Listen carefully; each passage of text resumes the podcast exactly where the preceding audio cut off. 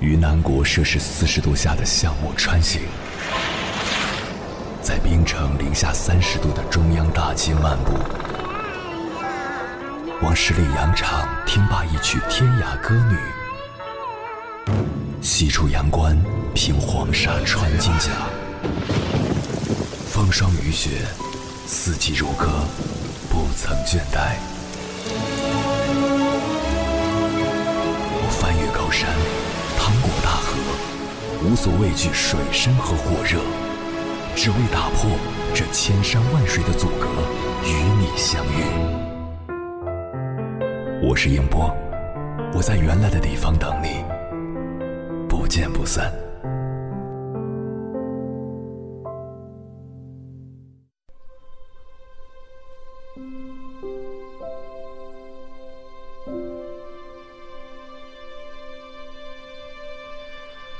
欢迎回来，各位夜行者，这里是正在直播的中国交通广播心灵夜话栏目《千山万水只为你》，深夜不孤单，我是迎波，我要以黑夜为翅膀，带你在电波中自在飞翔。最近有个九零后女孩边吃饭边崩溃大哭的视频，引起了网友们的热议。她说自己二零二零年毕业。找的第一份工作是旅游业相关，教别人怎么做导游的。结果有一天上午，他刚录完课，下午就通知被裁了。之后，他努力考取了教师资格证，顺利通过了考试，进入一家培训机构当老师。好不容易能讲课了，又遇上了双减，他再一次下岗。女孩没有气馁，赶紧找了第三家公司。公司一开始生意很好，没想到。公司产品被三幺五曝光了，她又一次失业了。不到两年的时间，女孩就惨遭三次失业，一下子悲从中来，崩溃大哭。网友们调侃道：“你就是传说中的招财猫，裁员的财。”年轻人也许还有的选择，等人到中年，可选择的就越来越少了。房贷要还，车贷要还。孩子要读书，老人要赡养，实在承受不起突如其来的失业打击。所以，当越来越多的名校毕业生向往体制内，不是大材小用，不是怯懦，而是提早认清现实，选择安稳罢了。王小波在《黄金年代》中写道：“那一天，我二十一岁，在我一生的黄金时代，我有好多奢望，我想爱，想吃。”还想在一瞬间变成天上半明半暗的云。后来我才知道，生活就是个缓慢受锤的过程，人一天天老下去，奢望也一天天消失，最后变得像挨了锤的牛一样。平凡是人生的常态，就像陈道明所说的：“世界上没有那么多的主角。”大部分人一辈子可能要甘于寂寞，甘于平凡。曾经看过一部纪录片《人生七年》，里面有个小孩让人印象深刻。从七岁开始，采访者每隔七年就问他一次梦想是什么。等到他长大成年，采访者却发现，当年那个小小的梦想家却做了一辈子平凡的工作。生命中的绝大多数人。拼尽全力，终究只能拥有一个平凡的人生。电影《无名之辈》里的小人物们亦是如此。男主角马先勇一心想做警察，却因文化程度太低，公务员考了三次才过。可是好不容易通过了，却因为酒驾，亲手葬送了自己幸福的家庭和美好的前程，最终变成我们眼中最平凡的保安大叔。男二号眼镜儿出身农村，从小立志要干出大事业，长大后却只能做一个悍匪。男三号大头因贫穷而自卑，他这辈子没什么大志气，只想挣了大钱把心爱的姑娘娶回家。生而为人，很多时候我们拼命的想要证明自己的与众不同，却越发清楚自己的平凡和渺小。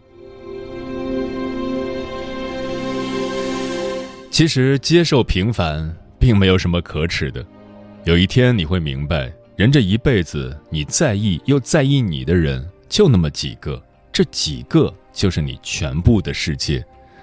三两知己，爱人在侧，父母康健，听起来平平无奇，但已是中等偏上的人生答卷。在承认了自己只是个普通人的那一刻，我们才能够发自内心的感受平凡生活中的每一个彩蛋。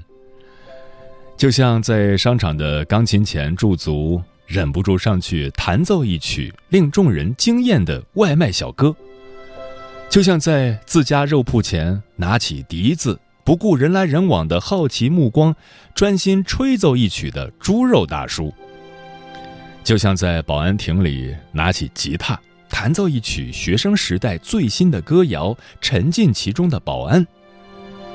就像在医院门口拿出帽子，模仿迈克尔·杰克逊跳出动感的太空漫步，活力十足的保洁爷爷；就像在菜市场里练习画油画，专注到忘记了时间和空间的卖菜大婶儿。你会明白，真正的闪耀其实就来源于每个平凡个体的全情投入，来源于活在当下的。此时此刻，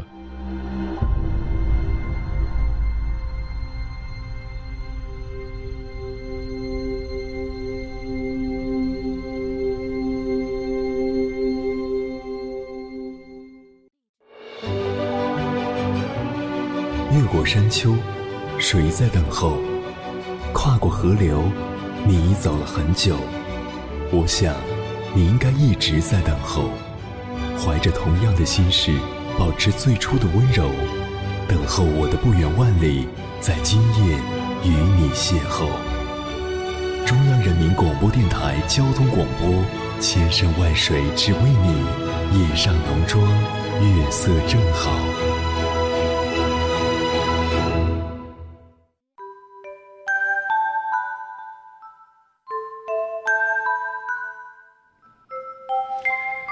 人生的最高境界是什么？是平凡。还记得前段时间网上流传甚广的一句话吗？我们这么努力，不过是为了成为一个普通人。年轻时不以为然，等我们渐渐老了，才幡然醒悟，这就是人生啊！接下来，千山万水只为你，跟朋友们分享的文章名字叫《怎样才能接受自己平凡人的人设呢》，作者王花花。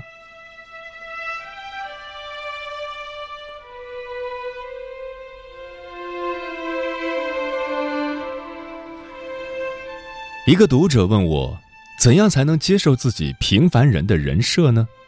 我这样回复他：有媒体报道，第一批九零后已经实现了财务自由，至于八零后就更不同凡响了，要么买起了价值八百万的学区房，要么正带着孩子环球摆拍。就以上新闻热点，一位记者采访了刚抢完饿了么红包、使用花呗付款订购了一个全家便当的普通市民阿花女士。请问这位女士，你怎么看这些了不起的同龄人？阿花神色一暗，说：“还能怎么看？我就在手机上看看呗。”好的，那再请问你是如何接受自己只是一个平凡人的人设的？市民阿花支支吾吾说：“我就别扭着接受呗。”试问谁能真的平心静气的接受自己只是个平凡人？反正我不接受，但很无奈，是不是平凡又不是我自己说了算。我以为自己内心藏着小怪兽，可以仗剑携酒走天涯。可现实恰恰相反，平凡一直以来都是我如影随形的标签。抽查作业查不到我，因为我看着就人畜无害；个别点名不太点我，感恩我拥有一个实在大陆货的名字。本科毕业三年后回系里看望导师，刚好另外一个教授也在办公室，导师于是这么介绍我：喏，他也是我的学生，当时是跟那个谁谁谁一届的。我不是没有过不服气，于是使劲折腾着参加比赛，好容易走运得个奖，坐在会场上，心里直跳的等着校长公布名单。结果，获得三等奖的是中文系的王五、赵六等二十七位同学，我又是那个被等掉的二十七分之一。一言以蔽之，其实除了内心戏多一点，我是个蛮乏善可陈的人，一个字面意思的平凡人，容貌尚可，家境普通，学业顺利，工作稳定。就连考试考砸、暗恋失败，都是每秒发生一亿次的，每个人一辈子都要经历个把次的平凡人的失败。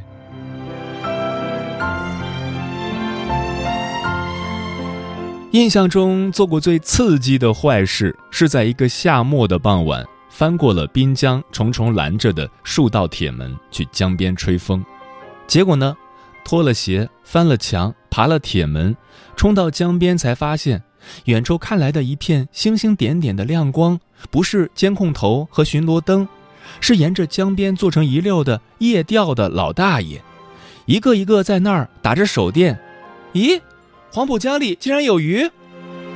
还没来得及为自己的胆大妄为鼓鼓掌，旁边的老大爷瞟了我一眼，轻声说：“小姑娘，你动静这么大干嘛？把我的鱼都吓跑了！别这么大惊小怪的。”而大惊小怪正是平凡人特有的性格特质之一。比如你在朋友圈发了一个定位在加拉帕戈斯的度假照片，秒赞惊现的毫无疑问是平凡人了。当然了，你要警惕那些吐槽服务不好的、要攻略的、安利别的岛的，他们也无非是有迷惑性的平凡人。真正的自诩不凡之人，赏你一个赞，心里想着：切，这也值得晒。话音刚落，也盖章沦为平凡人。平凡人才在意别人的评价，会隔着屏幕对人指手画脚呢。看《楚门的世界》，感触真的很深。日子不咸不淡，无非早晨起床剃须吃饭，然后过着过着，突然一种荒诞感。就从这些平凡的日常中浮现出来，这种感觉我太懂。于是楚门向妻子发飙，故意撞倒垃圾桶，最后开车撞开路障，开向悬崖和禁区。可是河的那一边只有一个巨大的摄影棚。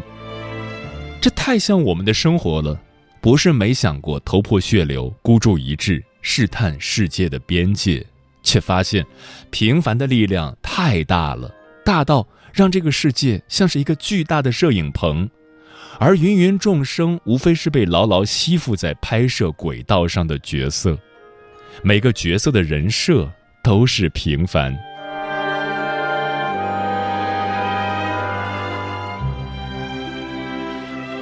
不知道讲到这里，那位提问的同学有没有找到自己想要的答案？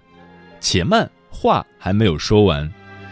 说一个我认为人设特别不平凡的人吧，我提名西西弗斯。按照荷马史诗的记载，他建立柯林斯，泄密宙斯，绑架死神，最后被打入冥界，都死到临头了，还在使劲给自己加戏。他怎么做到的呢？临死前告诉自己的妻子，不可以埋葬自己的尸体，然后借此和明后谈条件。逼对方给了自己三天假去还阳处理后事，最后回到人间赖着不走了。这一闹，各路大神又一次大大的头疼，又是一番动作，最后总算把他弄到地狱里去了。他也因此几乎把所有的神都给得罪了一遍。大概就是这么一个擅长搞事情、从来不按常理出牌的人，最后他的结局是什么呢？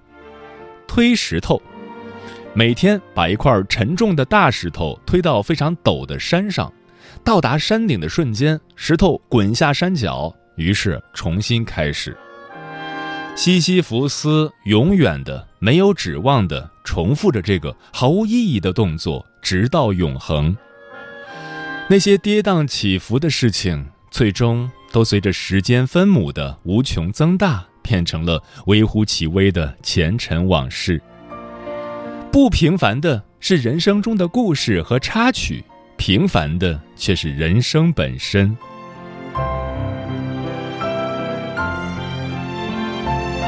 如果一开始就接受这样的人设，会不会好些呢？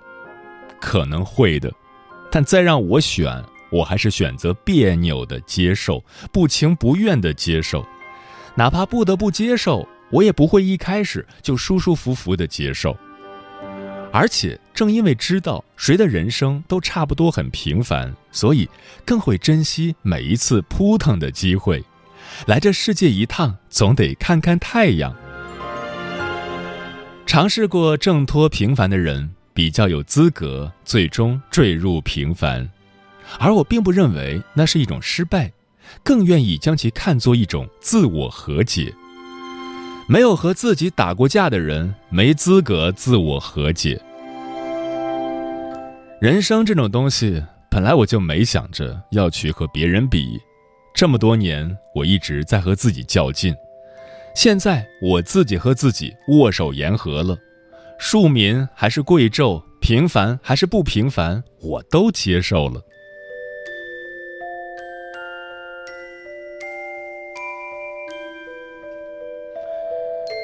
世说新语》里有一段很有意思的对话：问，卿何如我？答，我与我周旋久，宁做我。告诉我这段对话的人是我本科时候的专业课老师，一个特别平凡的老师。我们是他退休前教的最后一届学生，快退休了，还在给本科生上每周一整个下午的专业课。在当今的很多概念里。大概本身就证明了某种平凡了，一辈子没升到正职，可以怪体制不公。创作方面呢，也一生只写成半联诗。那么是最新课堂深受学生爱戴吗？其实也不见得。毕竟，在老师想法子讨好学生的大环境下，他是上课不说段子、考试不划范围的一股清流。以至于退休前最后一节答疑课，竟然只有五个人去上课。老师还是讲着这些才高八斗和名士风流，最后送给我们一句话的人生建议：你以为是什么“经风飘白日，光景西池流”？是什么“目送归鸿，手挥五弦，俯仰自得，游心太玄”？结果。研究了一辈子未尽风流的老师，在退休前的最后一刻给我们的人生建议，是特别糙的一句话：若为人上人，把别人当人；若为人下人，把自己当人。这句话大概是答案的一种吧。走过大山大海，发现没有永远的平凡，也没有永远的不平凡。毕竟，像我这样平凡的人，此生多勉强，也总还抱着灿烂的希望。谁说这样不伟大呢？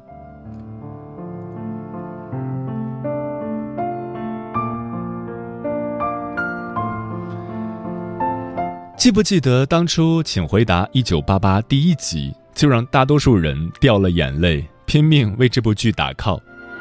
那我们回顾一下那一集的内容。作为家中老二的德善。既不像姐姐那么强势有主见，也不像弟弟那样温顺惹人爱。衣服只能偷穿姐姐的，过生日都要靠蹭的，根本没有过一个属于自己的蛋糕。辛辛苦苦走正步，为了在奥运会开幕式为一个压根儿没人听说过的国家举牌子，最后连只有一个人参赛的代表团那个运动员也不来了，还是在采访的记者嘴里听说的。唉。对着镜头多心酸，小人物怎么办？还不得不忍住眼泪，说希望自己的祖国可以顺利举办奥运会，成为世界瞩目的国家。我们看的时候都跟着掉眼泪。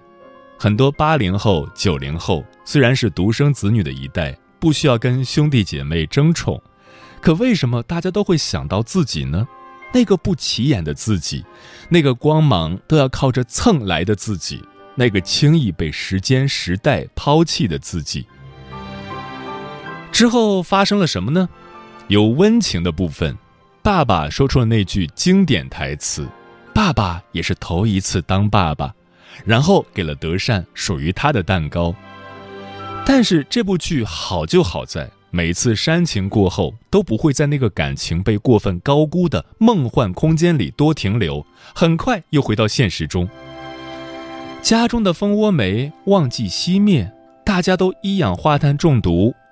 爸爸妈妈一个拽着大姐，一个扛着小弟跑出来，躺在地上大喘息，感慨逃过一劫，才突然想到，我们家德善呢？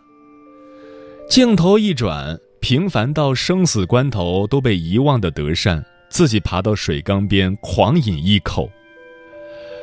是啊，这么平凡的人生，不靠着自己爬出来，你还想怎么样？可是。你们记不记得爬出来之后呢？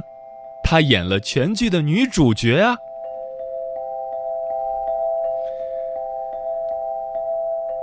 平凡的人生就讲这么多了，爬出来或者躺下去，你们就自己选吧。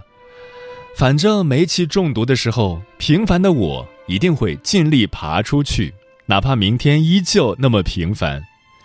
每一次爬出去一点。就多了一点可以炫耀的资本。我这脑海中旋转跳跃的戏精，才不要成为小心火烛下那个翻页就忘的名字呢。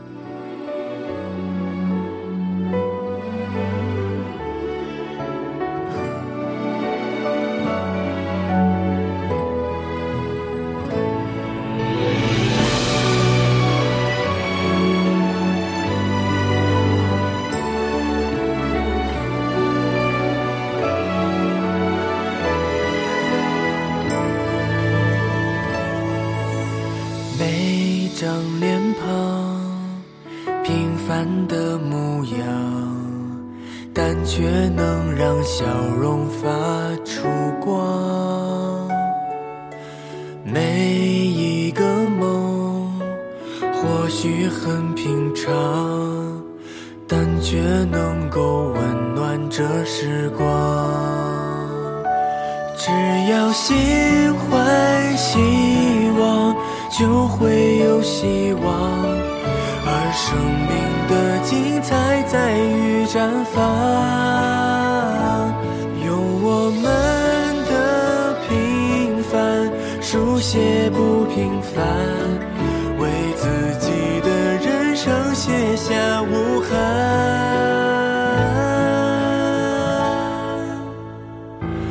每个人身上都有自己的。太阳，这是来自初心的力量。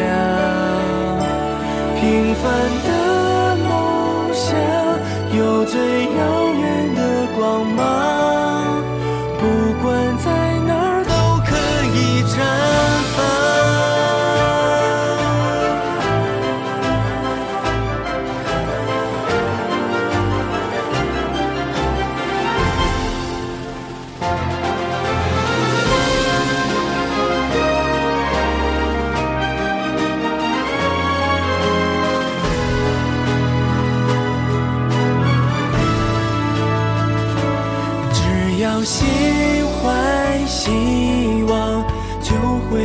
希望而生命的精彩在于绽放。